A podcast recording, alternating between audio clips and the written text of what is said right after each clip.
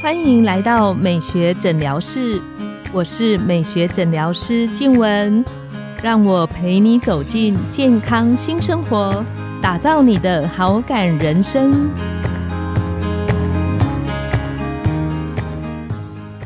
欢迎光临美学诊疗室，我是你的美学诊疗师静文，让我陪你练习好感人生，走进健康新生活。今天我们邀请到的来宾是郭凤如眼科医师，我们请郭医师跟线上的听众打个招呼。嗨，各位听众朋友，大家好，我是眼科医师郭凤如医师，很开心可以来参加静文的美学诊疗室。郭医师呢，他是大爱眼科东湖分院的院长，不过今天呢，特别邀请郭医师来。要讲的不单是眼科 保健的问题，是我自己呢私心非常想请教郭医师的一件很重要的事情。那因为我知道郭医师他跟我一样有两个孩子，那哥哥跟妹妹。那我知道郭医师在面对青春期的孩子有他一套很特别的心法。之前我还看过郭医师有一次在脸书上分享。就是你找孩子们的同学来家里聚餐，我觉得这是一件很不容易的事情，因为那个照片你孩子们看起来其实是非常开心的。但是只要家里有青春期的妈妈爸爸，应该都知道，面对青春期的孩子真的是有苦说不出。我想请郭医师来聊聊，就是听说郭医师的大儿子也有走过青春期这一段，那你是怎么跟他一起走过去的？今天不是来分享眼科啦，其实是来分享怎么当妈妈。我自己虽然是眼科医师，可是有时候我在外面，我都跟人家说，我第一个职业是妈妈，我的职业就是妈妈，妈妈就是我的职业，因为我真的很享受当妈妈的这个身份。嗯，就是我非常享受当妈妈的这个身份，是因为可以跟孩子一起分享成长。但是说实在的，我有一个儿子，一个女儿，是，然后儿子的状况比较多。那我女儿非常非常的贴心，非常的乖，然后她从小就是自主性很强，我跟她感情很好，常会聊天，还有她学业上的一些问题，所以我跟她的相处其实是很是慕斯的。然后女生其实都是比较贴心，然后她基本上呢有一些叛逆或者是一些情绪，但是我们都有办法沟通过。通常见过儿子的女人就是小姑姐，没错。那我儿子呢？他从小就让我真的很伤脑筋。那那有时候问吗？对不起，从小是大约几岁？因为我们家哥哥是小五的时候开始，对对。然后总有人跟我说国中就好了，国中就跟我说高中就好了，高中就跟我说大学就好了。我儿子是我第一个儿子嘛，那通常都是照书养。是，是那我为了带他，我看了很多很多的书，就是我在想说，哎，怎么样当一个称职的父母啊？怎么样带小孩啊？怎么有的巴拉巴拉，有的没有的。是，然后因为他从小就会让我觉得他都不在状况里，就是他常常在神游，然后常常就是一个功课，像小学功课没有很多嘛，啊，因为有时候晚上要看夜诊，然后我回来的时候发现他什么都没有写。他其实整个求学过程就是，他永远都会掉一块少一块，掉一块少一块。然后有时候跟他提醒也完全都没有用，他永远都是在自己神游的阶段。那我记得我在带他的时候，小时候啊，我就带他去参加童子军。因为我也是看书说哦，童子军很好啊，然后教爱啊，什么人际相处啊，什么什么，所以我就参加取火啊，打神节，这个我也做过。我就去参加那个林森南路，它是一个基督教的童子军，嗯哼，然后里面的老师啊都非常的有爱心。啊，其实我们就是老师，因为大部分父母大概都有宗教信仰，然后把他们的小孩带来这边做一些学习。然后其实我们每个人都扮演一个老师，就是易子而教的意思。然后童子军啊，就是因为我常常告诉我们说，哦，童子军。有什么爱呀？什么怎么样？怎么样啊？对小孩很有帮助。那确实，我就一直带我们小孩参加各种各样的活动，因为我觉得他状况很多。然后他在学校有时候也会跟同学起冲突啊，什么有的没有。有时候他动作太大，会这种会去都遇过，会去打扰到别人。然后我就一直记得一件非常深刻的事情，就是那时候我们的团长带我们到阳明山，是。因为小孩有活动嘛，就是家长一定都要跟着去，他非常要求家长一定要跟随。然后晚上就有一个引火的活动，然后所有的家长都聚集在那个地方，然后就是我们要生引火，然后就大家在那边静静的等那个火升起来，可是很久火都升不起来。后来大概等个十分钟，我们就突然看见那个熊熊的烈火仗啪几个升上来了。然后团长就跟我们说：“你知道为什么我们要办这个活动吗？为什么要让你们在这边等萤火升起来？”大家都说不知道。他就说：“因为呢，我知道你们所有的人对孩子的教育都非常的在心。”然后你们都用了各式各样的方法去做对的事情，对孩子，然后可能让他参加一些活动啊，让他怎么样怎么样。可是你会发现说，为什么我做这么多，我的孩子还是这样？我那时候就这样想，为什么我做这么多，我孩子还是这样？我到底做错了什么事情？那你会发现说，当有一天，当火烧热了，你丢下去的木材，你不要以为那个都没有用，没有。当有一天它火烧热了以后，它就会燃烧起来。孩子会发光发热，其实我就在我儿子身上看到这样的特质，就是我做了非常非常多的事情，然后我是往对的方向走，然后很多父母会很挫折，说我做了那么多，为什么他还是这样？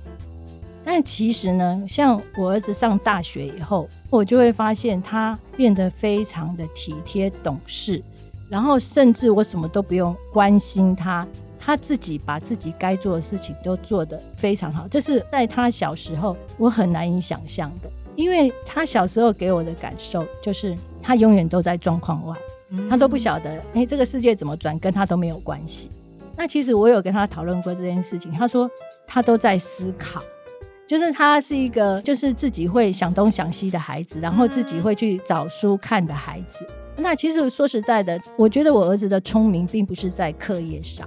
我相信现在很多，尤其是我们华人父母，常常会跟小孩起冲突的原因，就是那东西生丘吉亚了，阿伯爱塔猪啦，是不是？大部分都是这样子。因为我在门诊上看到很多妈妈就带小孩来，然后叫我跟小孩子说：“妈，一点生丘吉亚，把就给起名，就这样讲。”这种话在我们家 完全没办法。然后你知道那个我儿子就会呛我说：“嘿啦，生丘吉亚起名，哎，你塔猪都没起名。” 我讲我生秋给这几点钟，他做他背点钟，类似像这样子的话，然后我就会觉得说，确实有时候觉得你说小孩子有叛逆，其实是我们不理解他，我们真的不理解他。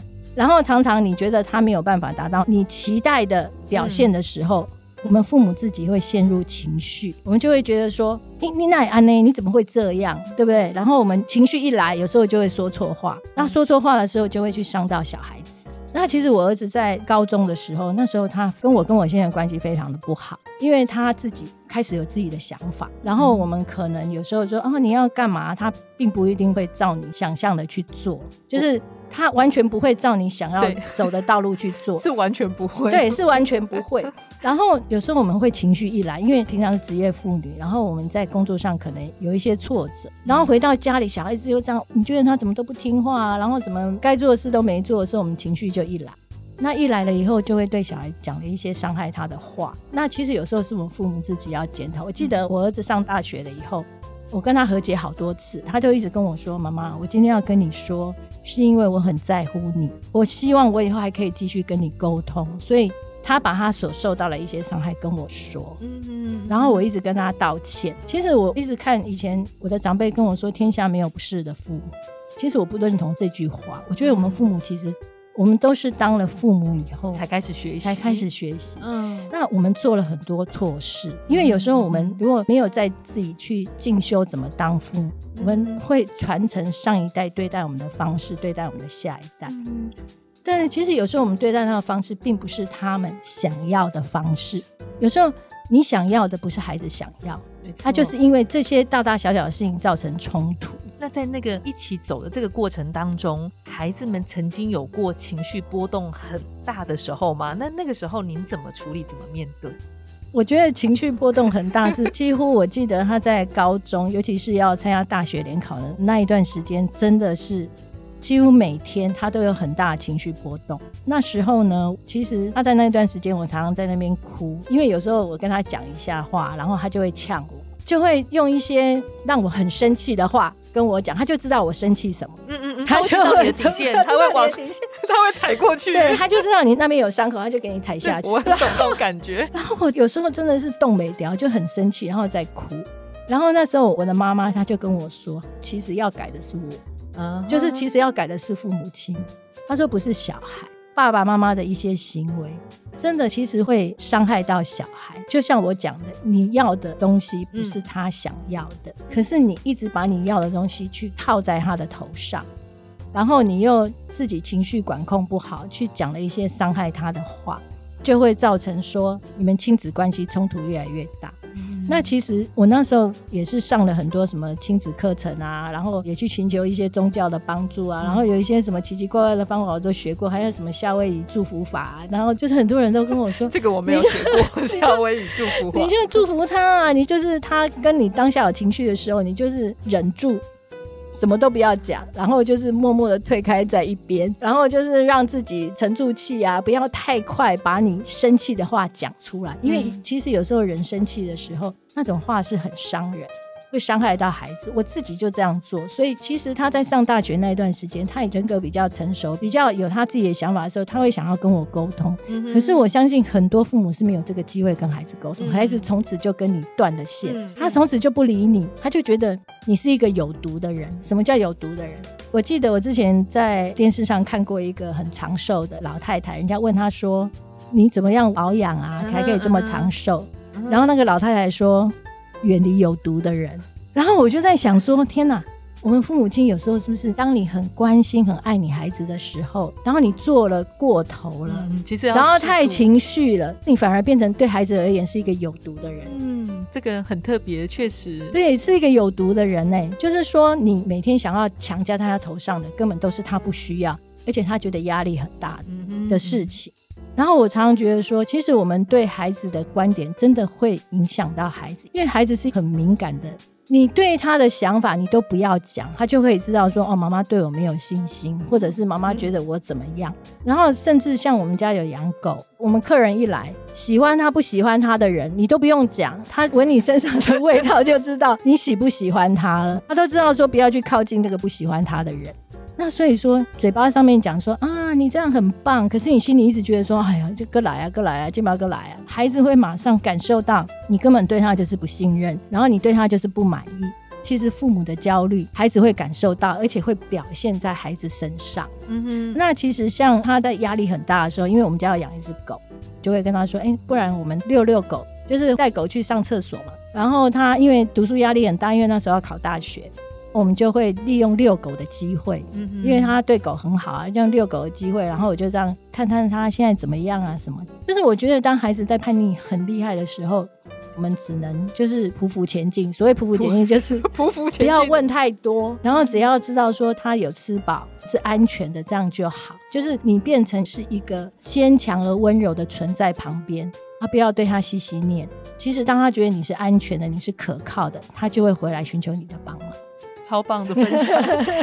最后就是特别想要问的，就是刚刚郭医师有提到那个萤火，我觉得那个比喻非常好。然后你有提到做对的事，那这样一路走过来，如果跟线上的听众分享的话，你走过这个路程，你觉得你做最正确或是那个持续对的的事情，有没有哪两三件事情是可以跟我们来分享聊聊的？之前我曾经看过一本书，他说孩子不是你的孩子，因为孩子只是借着你来到这个世界上。他们有自己的任务，他的任务不是你给他的，是他天生带来，他之后会做什么就是会做什么。那我觉得大部分的妈妈给自己的压力都很大，她都觉得说，哦，我的孩子表现怎么样，跟我就是有关系。其实跟你的关系真的没有很大，因为我身旁有很多朋友，然后孩子也是处在青春期，然后他们就很痛苦，觉得自己做的不好，孩子才会变成这样。那其实我觉得我们父母亲跟孩子之间要做的，就是你给他做一个榜样学习。所谓做对的事情，就是你告诉孩子说你是怎么生活，你是怎么认真的面对你的工作跟你的责任啊，这个对孩子也会造成影响。就好像有些妈妈，她觉得说我要叫孩子读书，可是她每天在那边划手机，小孩子就会说啊，你都在划手机，给我打住，啊，你就给管。所以我是觉得说你应该做一个榜样。那其实我现在我两个孩子，他们都是在读医学院，他们都是医科的学生，非常不容易。在他们从小到大的时候，我都会跟他们分享，哦，我今天在我的门诊上，我看到什么病人，我治疗什么病人，然后我会跟他们去分享，然后跟他们知道说我的生活，哦，我觉得我当医生我很开心，我很快乐，因为我每天都可以帮助这么多人。然后他们因为我的手术或者我某些治疗，然后得到一个比较好的结果，然后他们也很开心回馈我。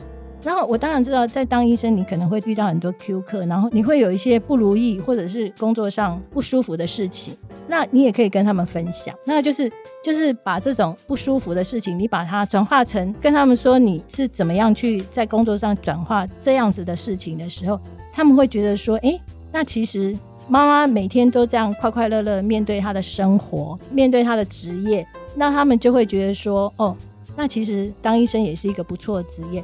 我有一些同事就问我说：“哎，因为他儿子成绩很好，为什么你儿子愿意当医生，他儿子不愿意当医生？”